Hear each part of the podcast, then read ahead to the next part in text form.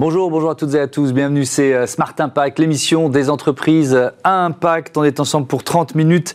Et voici le sommaire. Mon invité aujourd'hui, c'est euh, Frédéric Edouin, le directeur général de euh, Corépil. 1 milliard 500 millions de piles et batteries vendues chaque année en France. Combien sont récupérées et triées? Réponse dans une minute. Notre débat il sera consacré au tourisme responsable. On va comparer les expériences du Babel Hôtel en, plein quartier Belleville à Paris et de Val Hôtel qui gère une dizaine d'établissements euh, du groupe Accor. Et puis dans Smart Ideas, la start-up du jour, c'est euh, Rouspet, une place de marché de produits euh, upcyclés. Voilà pour les titres, c'est parti, c'est Smart Impact.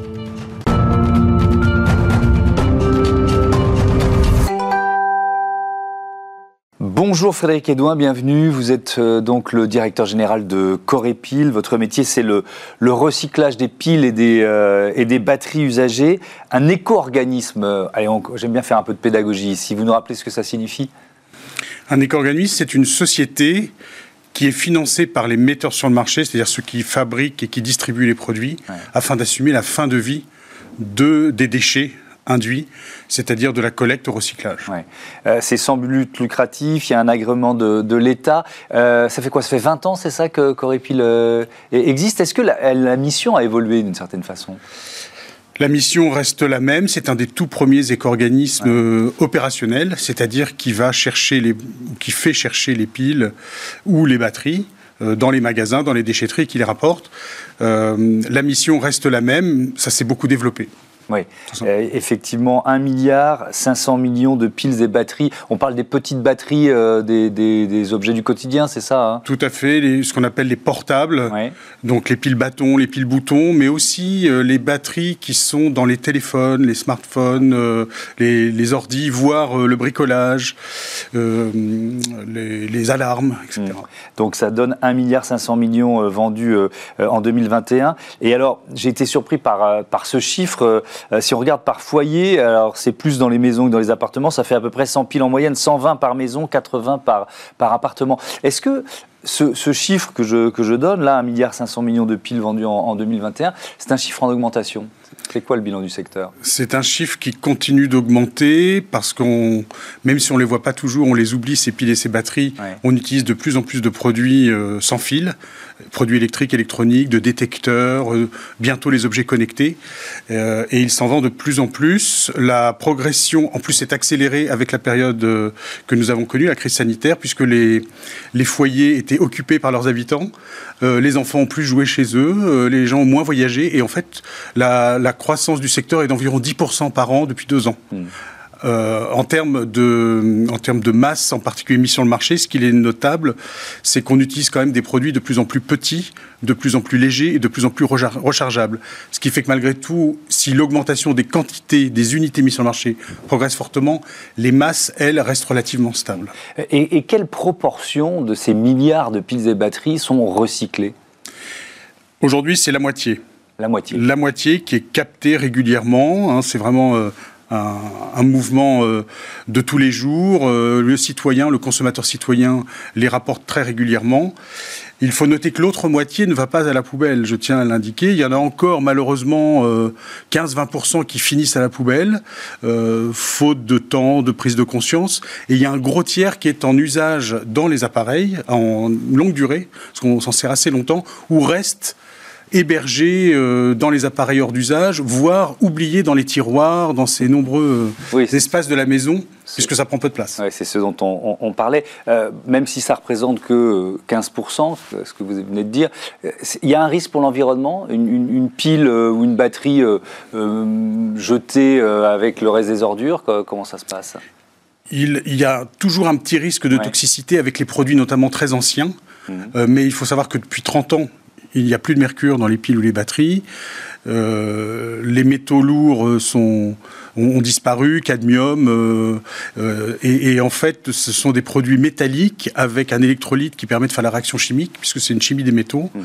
Et il y a peu de, il y a très très peu de risques de toxicité. En revanche, c'est un grand intérêt de récupération de la ressource. Et oui, alors ça, c'est très important de le, dire. Et d'ailleurs, vous lancez, c'est l'époque, hein, c'est le printemps, une opération de communication auprès des, des Français.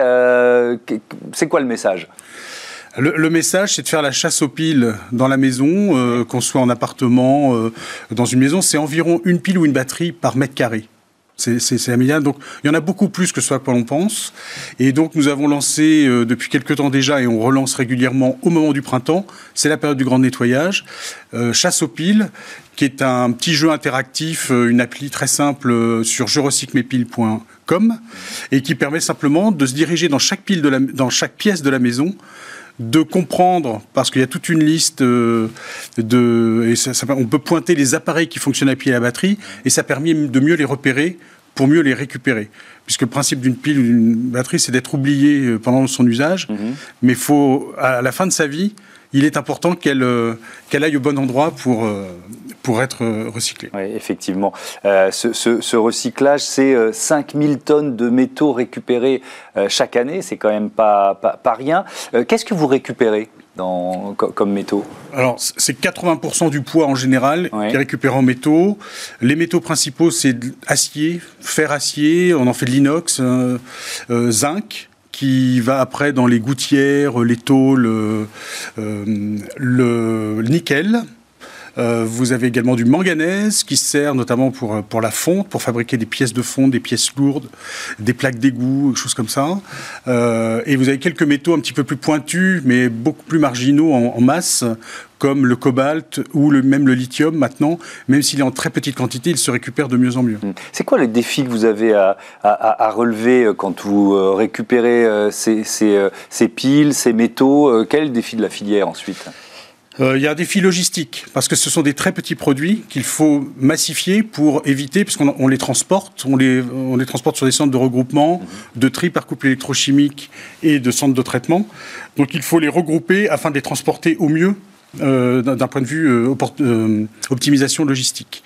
Après, euh, il, il, est important de sécuriser les produits, notamment les technologies lithium, euh, sans diaboliser euh, cette technologie-là. Elle est très performante, donc très réactive, et donc il est important de n'apporter au recyclage que les produits non abîmés, non endommagés. Donc il y a la, quoi, la pureté du, du, métal, en quelque sorte, ça fait partie Oui, et surtout son intégrité, faire en sorte que les, les cosses, les fils ne soient pas ouverts, que la batterie ne soit pas abîmée, auquel cas, bah, il faut plutôt les ensacher ou scotcher les, les, les afin que dans la dilution du flux métal euh, des produits, euh, ça ne pose aucun problème de sécurité. Mmh. Il faut aussi rappeler les retirer des appareils. Il ne faut pas apporter les déchets d'équipements électriques et électroniques avec les, les, piles ou les batteries incorporées quand c'est possible, vaut mieux les retirer et les mettre dans la bonne borne. Mm. Ça permet de maximiser la, sécurité.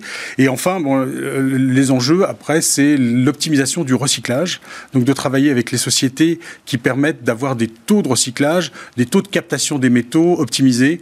Mais maintenant, on arrive, comme je vous le dis, en moyenne, à près de 80% du poids de chaque produit qui est récupéré en métaux. C'est-à-dire qu'on récupère tout ce qui est récupérable, mhm. le reste étant euh, des, papiers plastiques euh, consumés, électrolytes, qui sont éliminés. Euh, tout à fait euh, en toute conformité. Mhm. Alors vous le disiez euh, tout à l'heure, 50% des piles et batteries sont, sont récupérées chaque année. Avec quel, c'est quoi les, les outils Si moi je, je, profite de ce week-end pour faire une chasse aux piles, qu'est-ce que je fais des piles usagées et des batteries usagées?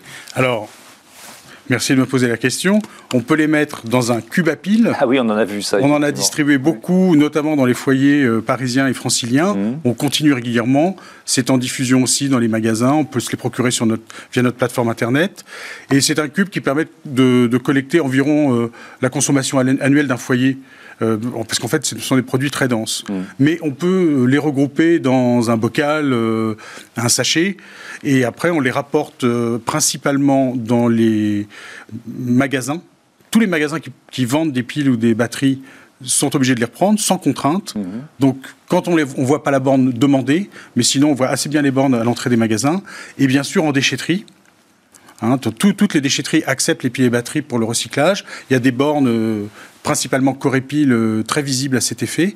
Et puis il y a beaucoup de lieux de passage des publics, comme les sièges sociaux, certaines industries, certaines entreprises.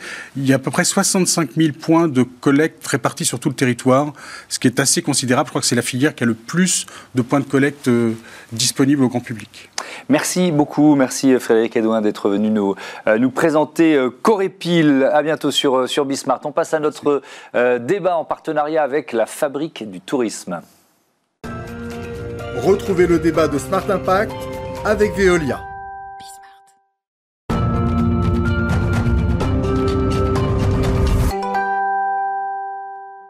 Le débat de Smart Impact. On parle tourisme donc avec euh, Joris Brunel. Bonjour, bienvenue. Vous êtes le fondateur euh, de cet hôtel à Belleville, le Babel. Euh, à vos côtés, Pascal Donat, bonjour, président de Valhôtel et coprésident de la FAS et l'association des franchisés euh, Accor. Et, vous participez, vous êtes membre l'un et l'autre de la fabrique du, euh, du, tourisme. La troisième session se tenait il y a, il y a quelques semaines. Euh, Joris Brunel, c'est quoi l'objectif? L'objectif commun d'un. C'est un groupe de réflexion, en fait, la, la fabrique du tourisme. C'est de se réinventer d'une certaine façon? Absolument. C'est, je crois que c'est aussi de dire nous aussi, euh, hôteliers, euh, on, est, euh, on est en transition. On, est aussi responsable d'une partie de, de la pollution. Le tourisme représente 11% des, émissions mmh. de gaz à effet de serre en France. Et donc, et donc, on a, nous, hôteliers, une responsabilité. Et la démarche de, de, la fabrique du tourisme va dans ce sens euh, d'une hôtellerie plus responsable, d'un tourisme plus responsable. Mmh. C'est une initiative qui a été prise par euh, un fonds d'investissement qui s'appelle Extendam, en lien avec les SEC et la BPI. Mhm. Et donc, chaque année, euh, donc, il y a un événement qui réunit tous les professionnels du secteur, enfin, en tout cas, une bonne partie d'entre eux, pour échanger sur ces thématiques, puisque, effectivement, le développement durable, euh, c'est un défi immense euh, qui, est, qui est le nôtre dans le secteur, de, dans le secteur du tourisme, et parce que c'est aussi un secteur d'immobilier, donc on est, on est pleinement impacté. Alors, ce qui, ce qui on est partenaire de la Fabrique du Tourisme, on en a parlé plusieurs fois sur ce plateau, Pascal Donat, mais ce qui, ce qui peut surprendre, c'est que ce sont des entreprises concurrentes d'une certaine façon, mais qui réfléchissent euh, ensemble et qui euh, cogitent ensemble ben, C'est la grande chance de notre secteur d'activité. Si vous voulez, on n'a pas de... Quand vous êtes un industriel, vous avez des secrets de fabrication, donc les gens échangent peu sur leur métier. Mmh. Nous, au fond, quand on n'est pas sur la même place, on est, on est plus confrères que concurrents. Joris est hôtelier euh, à Paris, euh, moi je suis hôtelier à Paris mais aussi dans la Drôme, mm. mais on se parle beaucoup parce que nous ne sommes pas des concurrents frontaux. Et donc il y a un état d'esprit particulier entre professionnels de notre métier mm-hmm. et nous échangeons beaucoup et notamment sur ces sujets de développement durable qui, qui, remettent profondément en question notre, notre activité. La, fabrique du tourisme, elle est, elle est, née au printemps 2020 lors du premier confinement en France. Est-ce que cette, euh, cette crise sanitaire et économique, ça a été un coup de pied, pardon, aux fesses. Est-ce que ça vous a obligé, même si vous étiez déjà dans une démarche? Je parle collectivement, ensuite on va rentrer dans le détail de ce que vous faites avec Babel, mais, à, vous réinventer. Mais je, pense que ça, euh, ça a accéléré euh, euh, la question et du sens et aussi de la prise en compte du, des choix responsables. on a une attente, alors de la part de, de, nous en tant que propriétaires, mais également de la part de nos clients. Euh, pour, euh, une, pour un tourisme plus responsable, justement. Et, euh, je crois que le confinement a accéléré ce recentrage sur ces, sur ces valeurs-là et, et a accéléré aussi la, la, la révolution dans, dans, notre secteur. il y a vraiment l'avant et l'après, quelle a été votre démarche avec cet hôtel Babel à Belleville, à Paris? Alors, Babel, alors, c'était une initiative parce que c'est un hôtel qu'on que, qu'on a racheté avant le confinement, donc euh, je ne me suis pas mis dans le créneau pour ça que je euh, disais, tourisme responsable. C'est pour ça que vous y étiez depuis longtemps. Voilà, c'est euh, à Babel, c'est un, lieu de vie, un hôtel-restaurant-bar. Mmh. qui est vraiment très implanté dans son, dans son quartier. Donc c'est c'est un hôtel de quartier, entre guillemets, où on est très connecté aux, commerçants et aux, artistes locaux également. Mmh donc au microcosme local. Et euh, en même temps, c'est un établissement euh, qui se veut vertueux euh, d'un point de vue du tourisme responsable. On est labellisé d'un côté sur la partie hôtel Clé Verte, qui est un, label assez exigeant mhm. en matière d'hôtellerie responsable. Hein. et sur la partie restauration, on a aussi un label qui s'appelle le label Écotable. On a trois étoiles, qui est le, trois macarons, qui est le, enfin l'échelon le plus, le plus élevé de. Ça suppose quels efforts, ça? Bah, ça, ça, suppose des efforts de conception dans, la, dans la rénovation, dans, dans, le choix des matériaux. Je pense notamment à des matériaux de, de seconde main, des, des, choses qui ont été chinées, etc. pour pour les besoins de la décoration. C'est euh, c'est une démarche aussi avec les équipes. Si on n'implique pas les équipes, il n'y a pas de. Euh, je dirais qu'il y a. N'y a, de, a pas de conséquences positives sur le, sur le concept. Euh, ça implique aussi des, choix des fournisseurs, ça implique de revoir aussi des gestes du quotidien, les éco-gestes notamment, on, les connaît bien maintenant dans notre métier, mais ça, ça exige aussi, ça exige aussi d'aller euh, d'aller voir nos, fournisseurs et, euh, et, de voir s'ils sont aussi vertueux que, que nous, on souhaite l'être. Et eh oui. créer une espèce de. on, emmène évidemment ses, euh, ses partenaires avec soi. Pascal Donat, vous, vous co-dirigez, je l'ai dit en, vous présentant, l'association des, franchisés Accor. Est-ce que ça veut dire qu'il y a une démarche collective? Est-ce que ça veut dire que vous partagez des bonnes pratiques? Comment vous mettez ça en place? Oui, il faut bien voir que notre secteur est euh, est, vraiment sous le feu des, projecteurs en matière de développement durable. On est attendu au tournant par le secteur bancaire, par les assurances, par les distributeurs, par nos clients. Au fond, quand vous prenez les banques ou les assureurs, ils ont tous comme objectif de verdir leur, euh, leur financement ou leur clientèle. Et notre secteur d'activité, sur une échelle du vert clair au noir, on est, on est dans les marrons, marrons foncés. Donc le risque pour nous, si on ne se remet pas en question, est grand pour que demain un banquier nous dise Monsieur, je ne veux pas financer d'hôtellerie parce que vous n'êtes pas assez responsable. Aujourd'hui, il y a des hôtels en Europe qui ne sont plus assurables. À cause de ça À cause de ça. Des compagnies d'assurance disent écoutez, nous, on veut verdir notre bilan mmh. carbone, et bon, on va arrêter d'assurer votre business parce qu'il n'est pas, pas dans le coup. Vous prenez les distributeurs, les bookings, Expedia, etc. Euh, aujourd'hui, l'ordre d'apparition de votre hôtel euh, sur, le, sur le net, il est déterminé par des mots-clés. Demain, ça sera par votre qualité d'engagement dans une démarche responsable avec des labels tels que Clévert, le label de. Mais d'ailleurs, maintenant dans Booking, il y a aussi euh, une étiquette euh, entreprise durable. Donc le, client peut choisir euh, en filtre entreprise durable. Est-ce que, alors ce, mouvement, nous on l'accompagne ici dans, dans, l'émission, donc on, est, on est à fond dedans évidemment, mais est-ce que ça reste pas quand même le prix et puis d'autres qualités qu'on attend d'un hôtel qui arrivent prioritairement avant de savoir si on a le label Clévert ou, bah, pas? oui, ça, oui, ça, ça, challenge tout le, tout le modèle économique. Et demain, vous construisez un hôtel, vous savez qu'il va vous coûter à la construction, euh, n'importe quoi, 80 000 euros la chambre et que vous mm. allez le vendre, vous allez vendre la chambre 80 euros. Si demain votre hôtel vous coûte 150 000 euros à construire, mm. mais que votre client n'est pas prêt à payer le prix de la chambre en proportion de l'augmentation du coût de cette construction, eh ben, votre modèle économique, il est mort. Donc euh, oui, euh, entre, entre professionnels, qu'on soit franchisé, pas franchisé, euh, on est obligé de prendre acte de cette nouvelle réalité, d'échanger entre nous, de trouver des solutions. parce que nous sommes un secteur, encore une fois, qui est très impactant par, par son immobilier. Et si on n'a pas les solutions qui vont avec, euh, on peut demain euh, euh, bah, fermer, fermer nos portes et ne plus avoir de clients. Joris Brunel, vous êtes une entreprise à mission. C'était une façon d'être cohérent? Bah, dans, votre démarche, quand vous avez créé Babel, vous aviez déjà ça en tête Je dirais que dans, dans, le concept de Babel, il y avait, il y avait tout de l'entreprise à mission, mais mais j'ai eu l'idée, euh, parce que c'est ma sœur qui m'en avait parlé, et je me suis dit, ben, c'est vrai que ça, ça, correspond bien, euh, euh, ça correspond bien à l'état d'esprit de Babel et aux valeurs qu'on véhicule. Hein. Mm. Mais je, trouve que c'est encore plus important de l'écrire, puisque finalement, être entreprise à mission, c'est modifier ses statuts. Donc, statutairement, on devient entreprise à mission, on prend un certain nombre d'engagements qui sont actés et qui sont statutaires, et qui nous obligent, du coup. donc, c'est mieux de le dire, mais c'est encore mieux de l'écrire et ça engage encore plus. Et, l'idée, c'est aussi de dire, il n'y a pas que des, euh, des, bénéfices financiers, on va essayer aussi de mmh. trouver des, des, bénéfices humains, on va essayer de trouver un sens, un supplément d'âme à ce qu'on fait. Et je crois que notre, notre métier, c'est le métier de l'hôtellerie, mais c'est d'abord le métier de l'hospitalité aussi. C'est la façon de, de recevoir, d'accueillir, d'intégrer des équipes aussi. On a, euh, c'est aussi euh, un formidable secteur où on a beaucoup de diversité qu'on accueille dans nos équipes.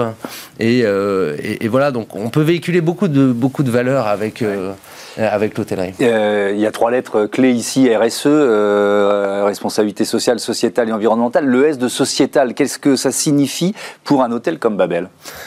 Euh, ben, ça signifie, euh, je dirais, euh, qu'on inclut qu'il y, a beaucoup d'inclusion, beaucoup de diversité dans, dans Babel. On a notamment un partenariat avec le, le Refugee Food Festival, euh, qui, euh, qui aide les, les, euh, réfugiés qui arrivent en France à se, reconvertir dans les métiers de la restauration. Donc on a un certain nombre de, personnes du Refugee qui, sont, qui travaillent avec nous.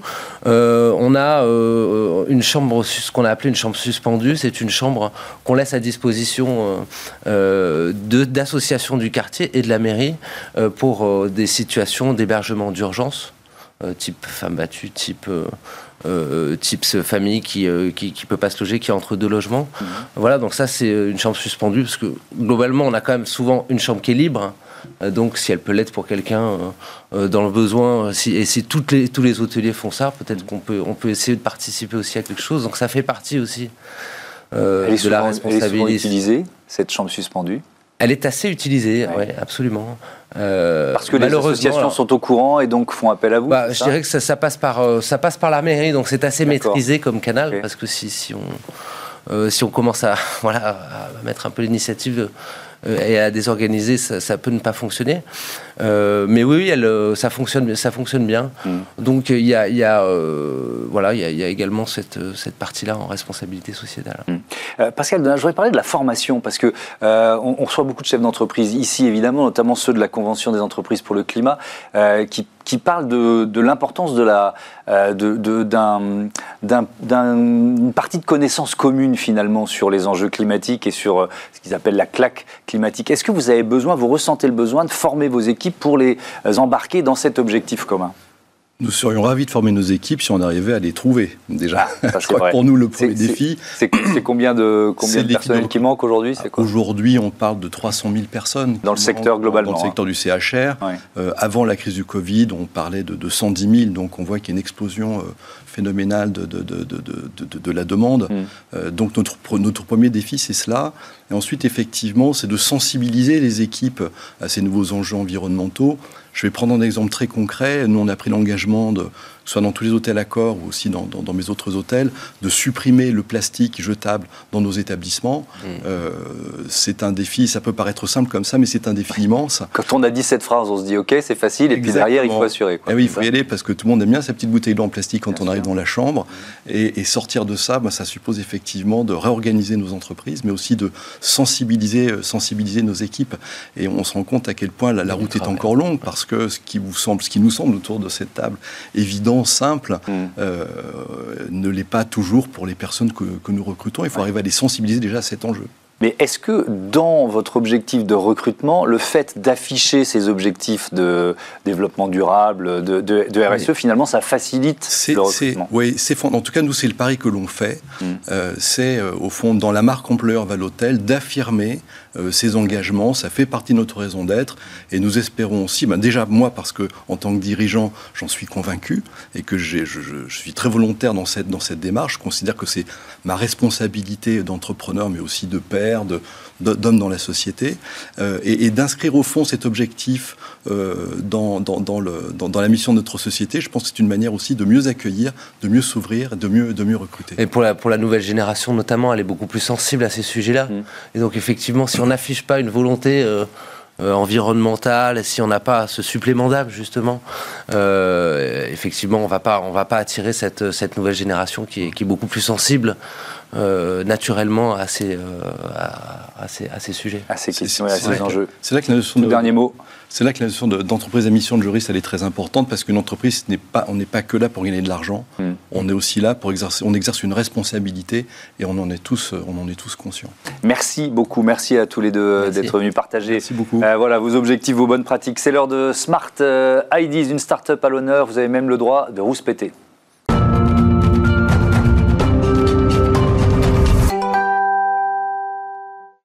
Bonjour Anaïs Flasso, bienvenue. Bonjour. Heureux de vous accueillir. Euh, vous êtes la cofondatrice de Rouspette, créée en septembre 2021 avec Léa euh, Carlami. C'est quoi votre idée de départ? Racontez-moi. Alors l'idée de départ était assez simple. On s'est dit que c'était vraiment dommage maintenant de retrouver beaucoup de, de, de créer de nouvelles matières premières pour avoir euh, les objets du quotidien. On s'est dit qu'il y avait plein d'artisans qui étaient vraiment très, très fabuleux en France et qu'il était euh, possible maintenant de, faire beaucoup de belles choses avec ça. Et on trouvait que c'était assez dommage que les gens ne s'en rendent pas compte. Donc on avait vraiment envie de mettre en avant l'upcycling et de faire changer euh, aux gens leur consommation, mmh. leur façon de consommer. L'upcycling, surcyclage en, en, en, français, euh, vous vous rappelez ce que c'est? C'est du recyclage, mais, mais, mais, pas que. On donne une autre vie à un objet, c'est ça C'est ça? En fait, pour avoir la différence entre les deux, le recyclage, vraiment, il va y avoir un procédé industriel où on va détruire cette matière pour la reconstruire. Alors que l'upcycling ou le surcyclage en français, mmh. là, ça va vraiment être, on a une matière première et on va la détourner pour arriver à, à une nouvelle utilité. Vous avez des exemples? Oui, bien sûr. Par exemple, nous, on a des créateurs qui vont réussir à créer des, des sacs à main qui sont faits avec des anciens sacs à café de torréfacteurs. Voilà. Et on a récupéré cette toile de jute, on mhm. l'a transformée pour en avoir une nouvelle utilité. Mhm.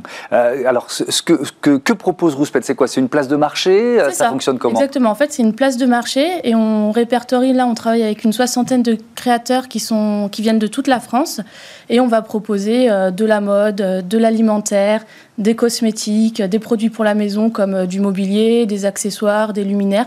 Vraiment, en fait, à l'upcycling, il n'y a, a, pas de limite. On peut vraiment tout créer. Les cosmétiques, comment on, surcycle des cosmétiques eh ben, Tout simplement, par exemple, avec des pépins de raisin. Avec des pépins de raisin, on peut en faire de l'huile et cette huile, elle va servir euh, dans les cosmétiques. D'accord. Comment vous sélectionnez les, les artisans euh, partenaires de Rouspet eh ben, On a une charte de, de, sélection. On va demander à nos, à nos artisans qui soient basés en France ou pays limitrophes à la France mhm. Que les produits soient sans plastique et euh, bien sûr qu'ils utilisent l'upcycling ou le recyclage. Euh, quand, vous avez créé euh, Rouspet, donc septembre 2021, il ça, existait déjà? Il y, a, des places de marché similaires et concurrentes? Qu'est-ce que vous apportez en fait comme euh, eh ben, offre originale En fait, il y a beaucoup de, places de marché qui répertorient des produits qui sont éco-responsables, zéro déchet. Et ils le font très bien. Nous, c'était pas notre, notre envie première. On avait vraiment envie de mettre en avant ces créateurs qui réutilisent des matières.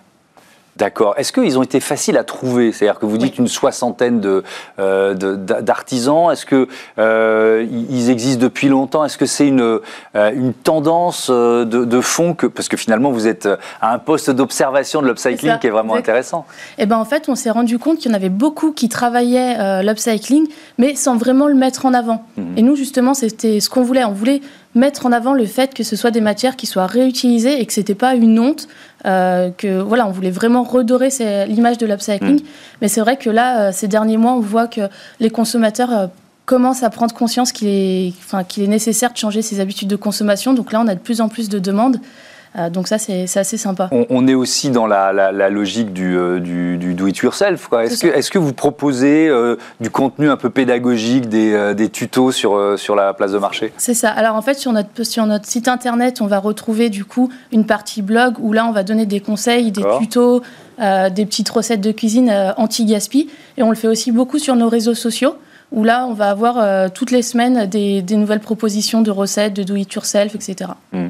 Euh, c'est quoi les perspectives de développement d'un site, d'une place de marché comme, euh, comme Alors, on aimerait beaucoup avoir encore de plus en plus de créateurs pour avoir vraiment tout, enfin, pour laisser aux consommateurs tous les choix possibles. Par exemple, s'il cherche un t-shirt, il peut l'avoir. S'il cherche une paire de chaussures, il peut la trouver. En fait, qu'il trouve tout ce qu'il a besoin sur un même site. Et à terme, on aimerait bien ouvrir un, un dépôt pour justement limiter encore nos, impacts et faire des commandes groupées. Merci beaucoup Anaïs Flasso d'être venue nous présenter euh, Rouspette. Bon vent à votre place de marché. Voilà, c'est la fin de ce numéro de Smart Impact. Merci à toutes et à tous de votre fidélité euh, à cette émission et à Bismart, la chaîne des audacieuses et des audacieux. Salut.